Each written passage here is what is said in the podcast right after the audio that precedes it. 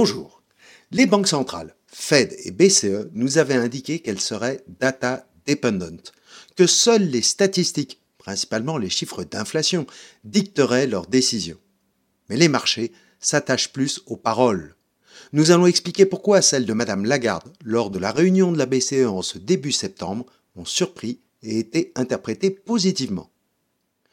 Le data dependent, l'inflation en zone euro au mois d'août reste stable à 5,3 comme l'inflation corps. Le niveau est encore très éloigné du 2% objectif.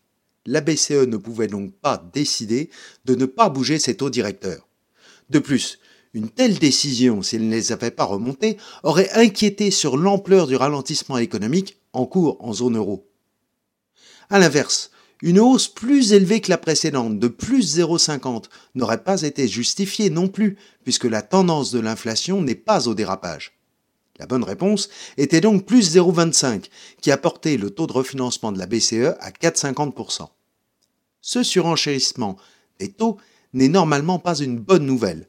Hausse des coûts des crédits, concurrence accrue des placements de taux de trésorerie au détriment des actions, Pourtant, les marchés ont interprété les propos de la présidente de la BCE comme la fin de la hausse des taux directeurs.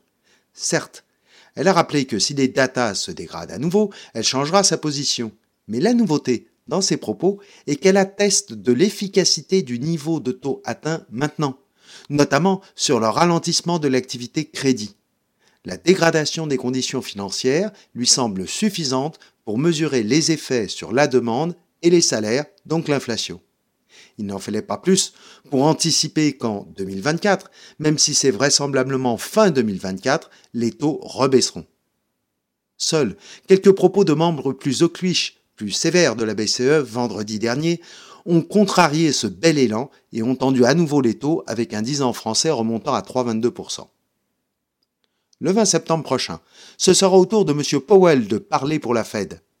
Les datas pour les USA montrent une inflation IPC totale qui monte légèrement de 3,2 à 3,7, mais c'est principalement à cause des cours du pétrole. L'inflation sous-jacente, corps IPC, poursuit sa lente décrue à 4,3 en août contre 4,7 en juillet. Il serait donc logique, compte tenu du niveau inférieur à celui de la zone euro, de laisser les taux directeurs de la Fed inchangés.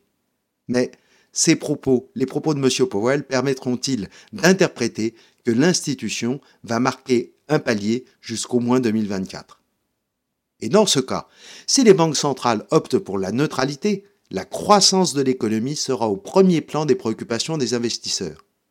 Pour confirmer que nous échappons à la récession, le moteur chinois reste un facteur clé. Et enfin, des statistiques chinoises du mois d'août ont envoyé des signaux plus rassurants rebond des ventes au détail, plus 4,6% contre 2,5% en juillet, et de la production industrielle, plus 4,5% contre 3,7% le mois précédent. Le blabla du Parti central qui déclarait viser 5 à 5,5% de croissance en 2023 se traduira-t-il enfin dans les datas? Paroles et paroles, à la semaine prochaine. Parole. Parole, parole, parole. Écoute-moi.